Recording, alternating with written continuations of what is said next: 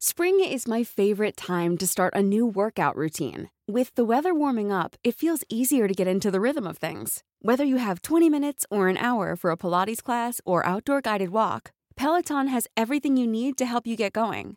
Get a head start on summer with Peloton at onepeloton.com.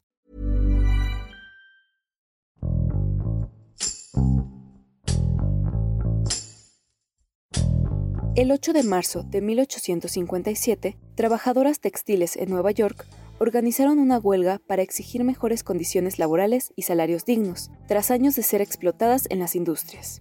Después de más de un siglo de lucha, fue hasta 1977 cuando la ONU proclamó el 8 de marzo como el Día Internacional de la Mujer. En esta fecha, mujeres de todo el mundo salen a las calles a reclamar igualdad de derechos y el combate a la violencia de género, exigiendo a las autoridades justicia para quienes han sido víctimas de abuso o de feminicidio, y tratando de crear conciencia en la sociedad sobre la importancia de esta lucha histórica. En este episodio, reporteras de la Organización Editorial Mexicana nos hablan sobre cuál es la situación de las mujeres en diferentes estados del país, en el ámbito legal, laboral y social. Con Hiroshi Takahashi, esto es Profundo.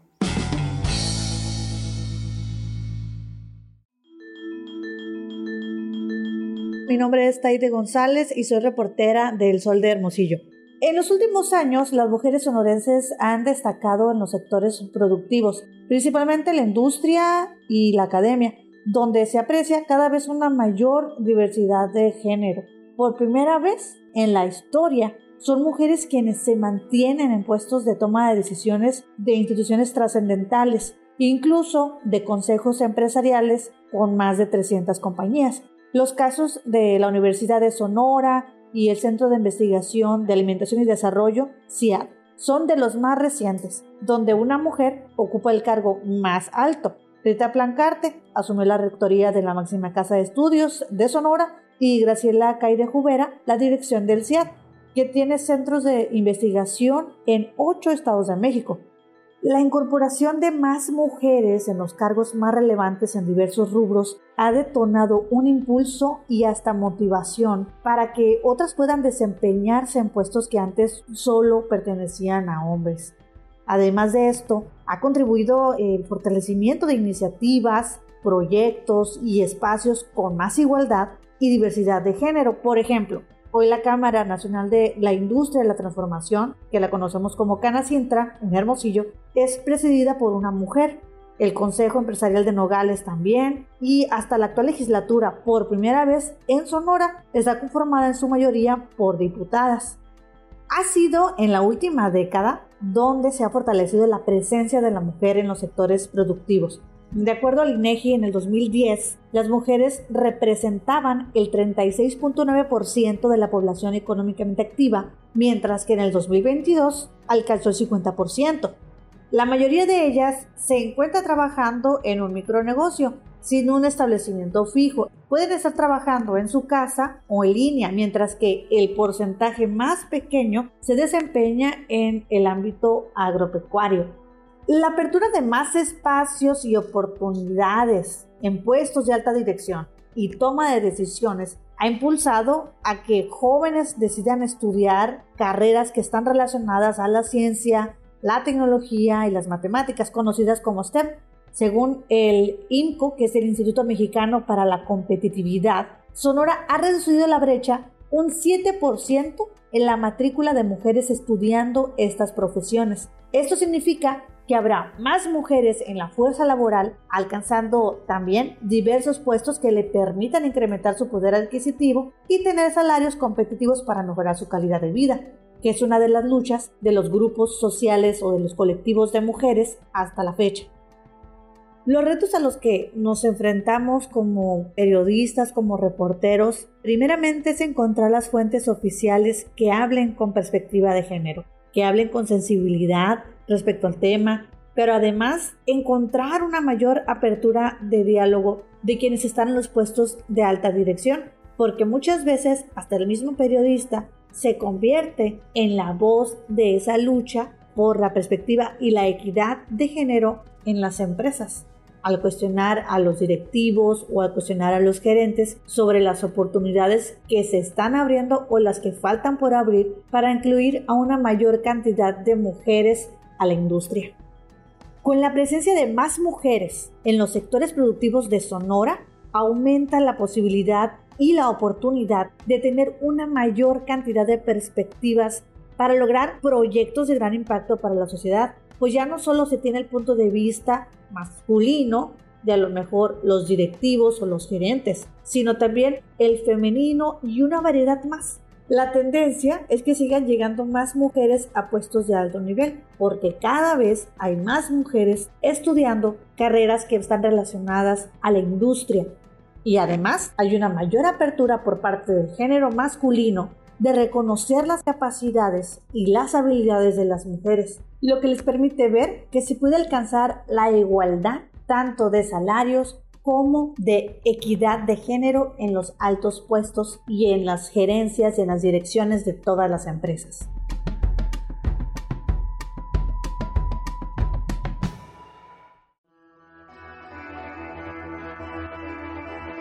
Hola, soy Carla González, reportera del Sol de Mazatlán. El contexto que se vive en Sinaloa sobre la presencia de mujeres en cargos públicos tanto en los ayuntamientos como en el gobierno del estado, no es muy diferente a la situación que se vive en el resto del país. La paridad de género, un principio constitucional que se refiere a la participación equilibrada, justa y legal de hombres y mujeres en la vida democrática de este país, avanza a marchas forzadas y no se termina de concretar. La sociedad tiene una deuda histórica con las mujeres por toda esta brecha de desigualdad que han padecido por años. De ahí la importancia de que haya más mujeres participando en cargos públicos. Además, la falta de presencia femenina en los puestos donde se toman las decisiones, donde se generan las políticas públicas, ocasiona que se mantenga esta costumbre de no tomar en cuenta los intereses, las necesidades, las problemáticas que viven las mujeres más en este entorno de violencia en sus diferentes modalidades que prevalece en el país. Se escucha un discurso muy recurrente por parte de los hombres que dicen, nosotros también tenemos madres, tenemos esposas, tenemos hijas, sí, pero nunca van a saber ni van a pasar realmente por las situaciones que pasan las mujeres. Aunque está también esta otra parte Tampoco se trata de poner a una mujer por poner, sino que quienes lleguen a los cargos de poder sean mujeres dispuestas a sacar el trabajo adelante y que abran camino a las mujeres que vienen detrás y que desafortunadamente en el estado ha habido casos donde ha pasado totalmente lo contrario. La disparidad de género en los ayuntamientos de Sinaloa no solamente sucede en aquellos que están siendo gobernados por hombres, sino que de los 18 municipios que conforman esta identidad, 7 son representados por mujeres y en ninguno de estos 7 hay gobiernos paritarios. Además, la desigualdad no solamente se vive a nivel de liderazgo o en cargos de alto mando, Revisando el organigrama de varias dependencias y paramunicipales, se observa que hay ciertas direcciones, ciertos cargos que están destinados para ser ocupados por hombres o que históricamente han sido ocupados y dominados solo por los hombres. Y dentro de estas mismas direcciones, todas sus jefaturas de departamento, gerencias, subsecretarías están siendo ocupadas también por hombres pero se encuentra también que en aquellas direcciones donde sus titulares son mujeres, los mandos medios siguen estando encabezados por hombres. No es una cuestión donde las mujeres no se quieran involucrar en este tipo de puestos, sino que sencillamente no tienen las mismas oportunidades que un hombre para entrar al mundo laboral. Ahora hay que dimensionar esto también en lo que es la representación política y el funcionariado público. Por lo general las mujeres son relegadas a roles o puestos secundarios y muchas veces trabajan en condiciones de vulnerabilidad sin la posibilidad de ascender o de crecer y no falta que en el proceso se topen con casos de discriminación, clasismo, los estereotipos y estándares de belleza y por supuesto la brecha salarial. Hay que recordar que fue en junio del 2019 cuando se aprobaron las reformas a la constitución política para incorporar la paridad en todo, hace casi cuatro años.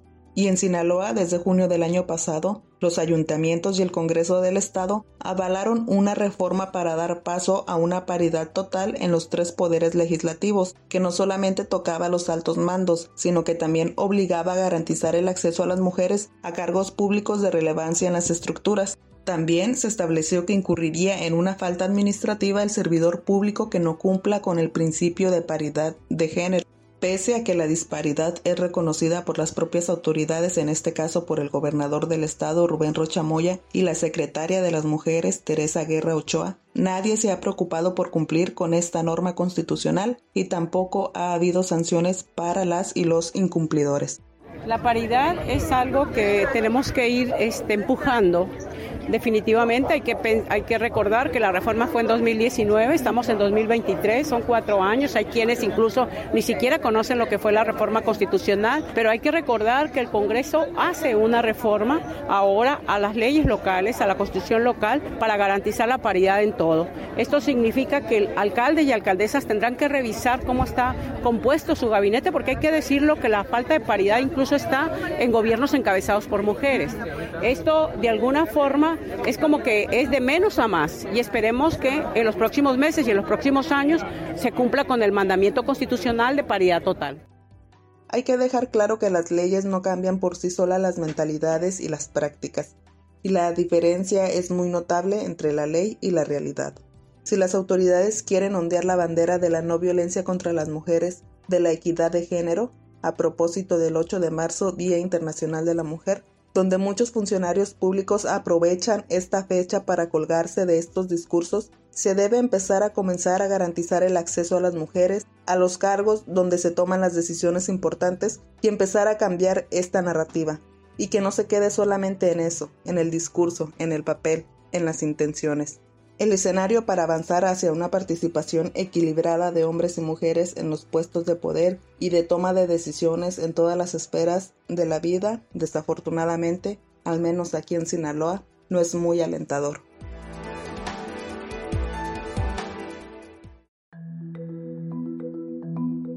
Hola, ¿qué tal? Yo soy Yaret Carcaño, reportera de política en el periódico El Sol de Puebla. La ley ácida o ley malena, como algunos ya la están llamando, lo que hace es castigar a los hombres que le avientan una sustancia de este tipo a las mujeres. Y surge porque a través de redes sociales varias mujeres empiezan a dar su testimonio que sujetos les echaron ácido entonces, luego de esto, los diputados locales presentan sus propuestas con diferentes sanciones y la legisladora del PAN, Aurora Sierra, lleva a cabo una mesa de trabajo. En esa mesa de trabajo viene María Elena Ríos. Ella en una conferencia de prensa dice que debería de ser considerado el ataque con ácido como una tentativa de feminicidio.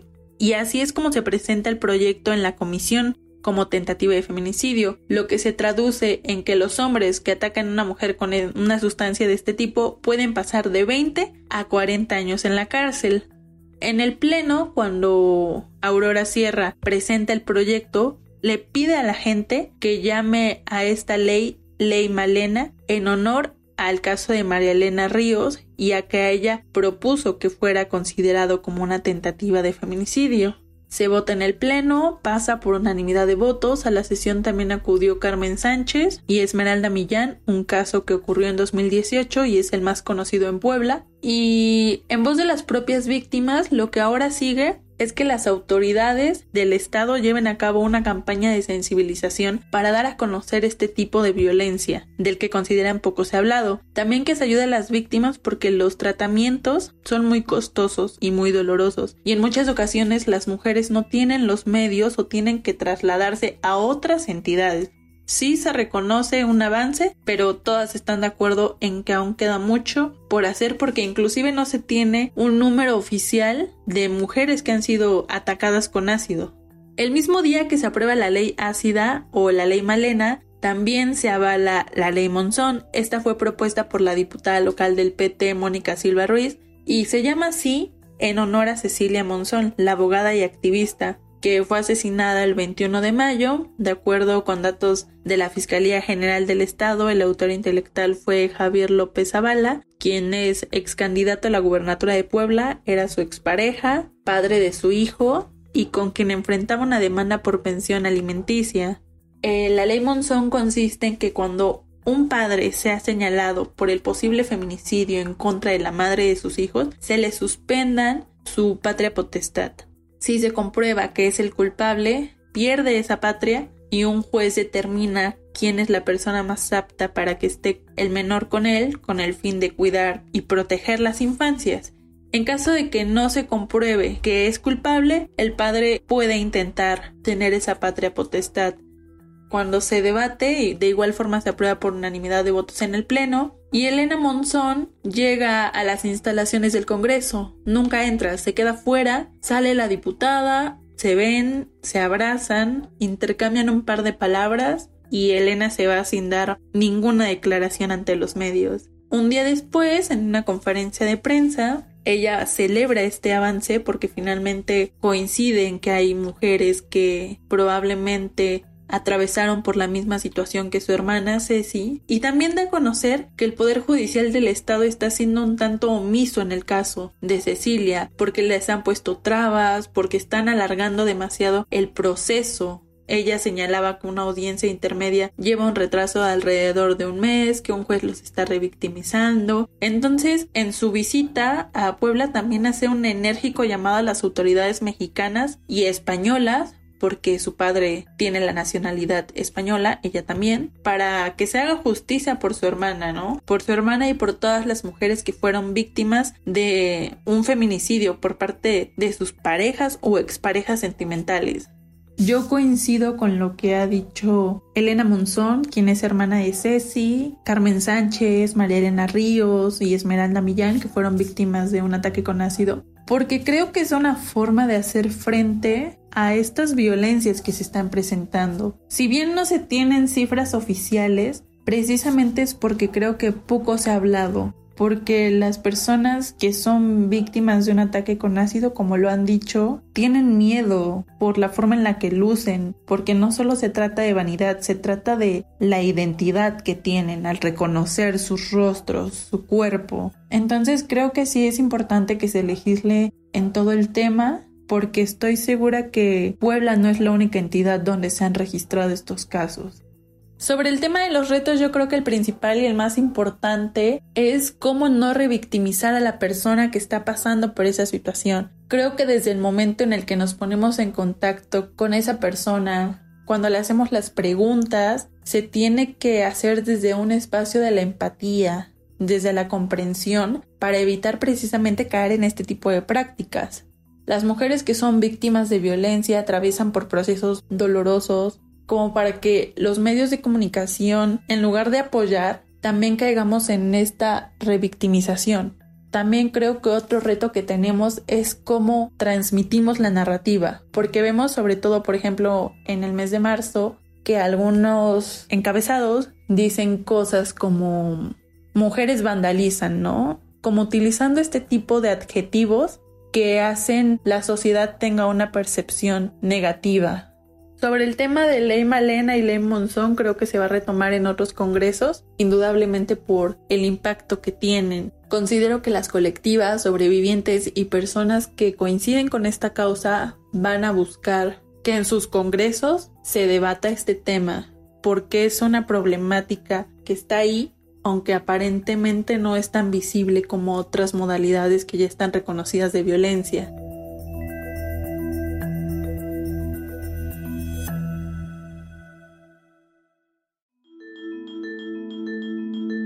Hola, ¿qué tal? Yo soy Francisco Valenzuela, soy reportero de El Sol de Morelia. Bueno, les quiero contar que en El Sol de Morelia estamos haciendo una investigación sobre un dato que se nos hizo revelador.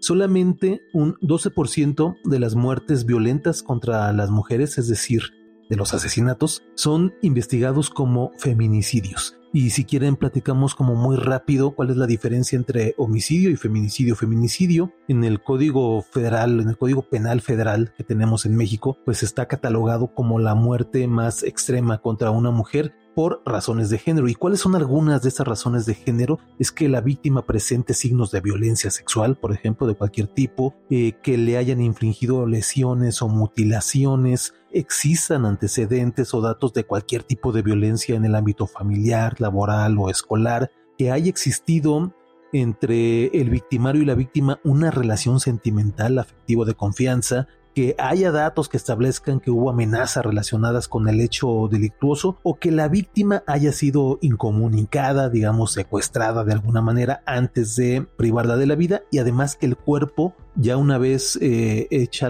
el asesinato, pues sea expuesto o exhibido en un lugar público. Estas son algunas de las razones para que un homicidio contra una mujer se considere feminicidio.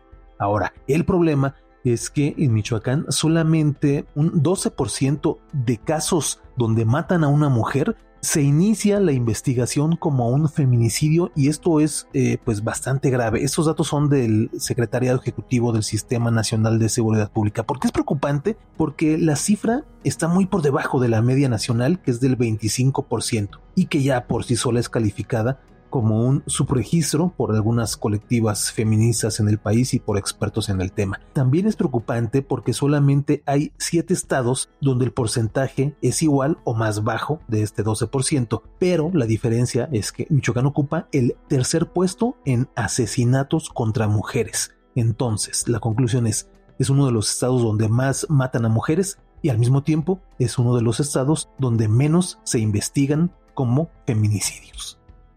Digamos que en la teoría las cosas están bien. La Suprema Corte de Justicia de la Nación determinó que desde la apertura de una carpeta, toda muerte violenta de una mujer se debe investigar como un feminicidio. Se indica en un documento, obviamente, pues que es muy largo y muy engorroso, pero en resumen se indica que las autoridades estatales, es decir, las fiscalías, las policías municipales, deben asegurar una aplicación del marco jurídico vigente además de contar con políticas de prevención y prácticas que permitan erradicar la discriminación y la violencia contra la mujer. Si se incumple con esta obligación desde los órganos investigadores y los impartidores de justicia, dice la Corte, puede condicionar el acceso a la justicia de las mujeres por invisibilizar su situación particular. Y este es el meollo del asunto, es el, gran problema, que cuando matan a una mujer, pues muchas veces llega la policía y no tiene una preparación para hacer, eh, digamos, ese primer acercamiento con perspectiva de género. Después llegan los agentes de la fiscalía y tampoco muchas veces no tienen esa preparación, no conocen los protocolos con perspectiva de género. Es eh, pues un tema muy reciente y muchos de ellos no están preparados para, para tomarlo y esto lo notamos sobre todo en las audiencias cuando nos damos cuenta pues que no se aplicó la perspectiva de género. Un botón de muestra en Michoacán es el caso de Frida Santa María García. Ella era una joven de 24 años que fue asesinada a mediados del año pasado, por ahí de julio, en el municipio de Zaguay. La mató quien era su pareja, quien era su novio pero él huyó a Jalisco, pasaron varios meses de investigación, él regresó a Zaguayo, digamos que se entregó a las autoridades, estuvo pues con prisión preventiva oficiosa durante unas semanas, pero al cabo de un tiempo la propia fiscalía dijo que de acuerdo al avance de sus investigaciones no se trataba de un feminicidio, sino de un homicidio culposo, es decir, de un accidente, y por lo tanto, pues el culpable que se llama Juan Paulo está libre, salió bajo fianza y va a enfrentar el proceso desde su casa. No se aplicó la perspectiva de género y a pesar de toda la teoría y de todas las recomendaciones jurídicas, pues es un botón de muestra de cómo cuando no se aplica esta perspectiva, un feminicidio que tiene todos los tintes del caso para ser clasificado como feminicidio puede ser calificado como homicidio y peor como homicidio culposo donde no hay prisión forzosa y donde se puede llevar a cabo un proceso en libertad sobre el futuro inmediato eh, de estos temas. De alguna manera me parece que la presión mediática y de las mismas mujeres con sus marchas y manifestaciones ha logrado avances como el antiguo Código Penal Estatal tenía como máxima pena 50 años de cárcel para un feminicida y gracias a la presión de las mujeres se acaba de incrementar a 60 años. Y también este movimiento de alguna manera ha presionado a los jueces para que dicten sentencias máximas. Es decir, antes podía haber un feminicidio, podían haber todas las pruebas y los jueces al final daban sentencias de 30 años, de 25. Y en las últimas semanas hemos tenido dos casos de feminicidas. Bueno, a cada uno les dieron 50 años de cárcel, que es el máximo de acuerdo al tiempo en que sucedió el hecho. Esto alberga una esperanza para que en el futuro, pues la mayoría de feminicidas tengan la máxima sentencia condenatoria, que será a partir de este 2023 de 60 años de cárcel. Sin embargo, lo toral es que la violencia sigue al alza y eso es lo preocupante. Aunque se estén endureciendo las penas y que cada vez sean más las protestas y mejor la cobertura, el tema es que la violencia sigue al alza.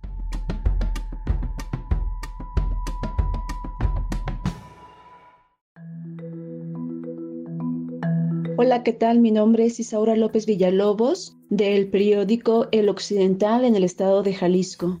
En el estado de Jalisco hemos realizado varias investigaciones que tienen que ver con el tema de mujeres, en particular en la cuestión de la violencia y con el tema específico de impunidad en los delitos contra las mujeres detectamos que la entidad está entre los primeros lugares a nivel nacional con mayor prevalencia de violencia contra las mujeres y que menos del 1% de los que se denuncian concluyen en una sentencia ejecutoria. Esto enciende los focos de alerta porque un porcentaje muy alto está quedando en la impunidad. En Jalisco hay un mecanismo de protección de los derechos de las mujeres establecido en la Ley General de Acceso de las Mujeres a una Vida Libre de Violencia y en la ley estatal. Cada municipio ni siquiera cuenta con un protocolo, ni siquiera cuentan con acciones específicas para erradicar la violencia, a pesar de que está esta alerta de violencia desde el 2016. Y durante este tiempo, pues algunos municipios no han realizado las acciones concretas, específicas, de acuerdo a lo que se marca en la ley y en esta alerta. Y otra alerta que se tiene en el estado de Jalisco es en el ámbito federal, que es la alerta de violencia de género contra las mujeres que se activó en noviembre del 2018. Mencionar cuáles son los delitos contra la mujer con mayor número de denuncias son los de violencia intrafamiliar, de tipo sexual y feminicidios la presunta ocurrencia de delitos del fuero común registrados en carpetas de investigación por parte de la Fiscalía destaca que la incidencia, de acuerdo con los 16 delitos que se muestran en la plataforma de seguridad, destaca lo que es el abuso sexual infantil, feminicidio, homicidio doloso, lesiones dolosas, violación y violencia familiar. Y como dato de referencia, Tan solo mencionar que en el periodo de septiembre de 2021 a agosto de 2022 se advierte que el delito de mayor incidencia fue la violencia familiar. En este punto hubo 9.448 casos o carpetas abiertas en la entidad. Se estima que de 9 de cada 10 denuncias de feminicidios están impunes y la violencia familiar se coloca en el segundo lugar. Después sigue la de tipo sexual creo que deberíamos de cambiar el chip, la cognición del sistema de justicia del país. Sus actos son discriminatorios, son de revictimización, son de no proteger a la mujer. A pesar de que existe esta obligatoriedad de este marco legal, debería haber más capacitación que aunque lo hay, llegan a muy pocas operadores de justicia que están siendo capacitados la perspectiva de género no es únicamente ver a las mujeres como punto central, es tener una visión holística, una misión también de enfocar qué es lo que está pasando con las mujeres. El reto al que nos enfrentamos quienes cubrimos o quienes tenemos esta misión y visión de realizar periodismo con perspectiva de género es alto.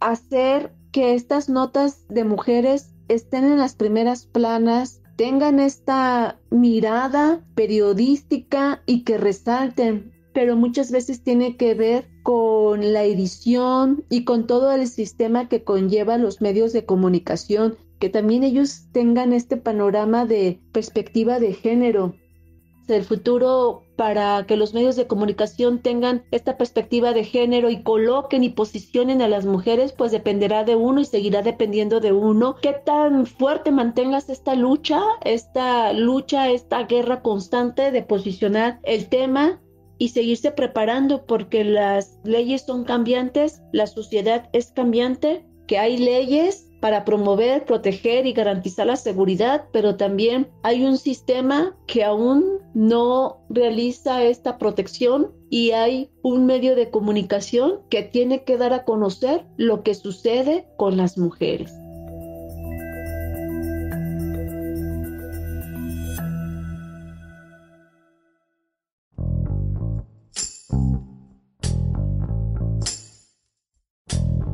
Escuchamos a las reporteras de la Organización Editorial Mexicana, quienes explicaron cuál es la situación de las mujeres en cada entidad, cómo se llevan a cabo las investigaciones de los casos de violencia y cuál es su posición en los sectores productivos.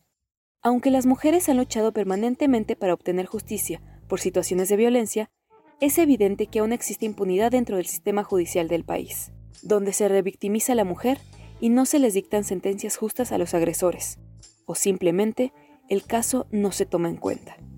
En México, los casos de violencia y desigualdad no cesan y van en aumento. Sin embargo, las manifestaciones de grupos feministas han sido un parteaguas para que el gobierno y la sociedad presten atención a estas problemáticas.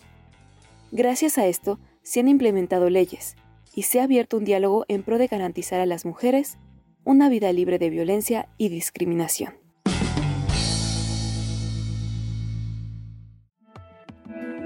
Te invitamos a suscribirte a nuestro podcast a través de las plataformas de Spotify, Apple Podcast, Google Podcast, Deezer y Amazon Music, para que no te pierdas ningún episodio. También nos puedes escribir a podcast.om.com.mx o en Twitter podcastom. Te recomendamos escuchar Aderezo, donde nuestras especialistas en nutrición tienen las mejores recomendaciones para mejorar la alimentación. Porque no hay nada más rico que sentirse sano. Hasta la próxima.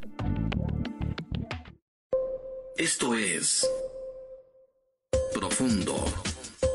Un reporte a fondo de la Organización Editorial Mexicana. Hey, folks, I'm Mark Marin from the WTF Podcast, and this episode is brought to you by Kleenex Ultra Soft Tissues, your ally to help tackle your allergy symptoms this season. I love the change of seasons, but nobody loves pollen and all those other things floating in the air that make you sneeze during this nice weather. Kleenex Ultra Soft Tissues are hypoallergenic and allergist approved, so fight back against watery eyes and runny noses without worrying about irritating your skin. For this allergy season, grab Kleenex and face allergies head on.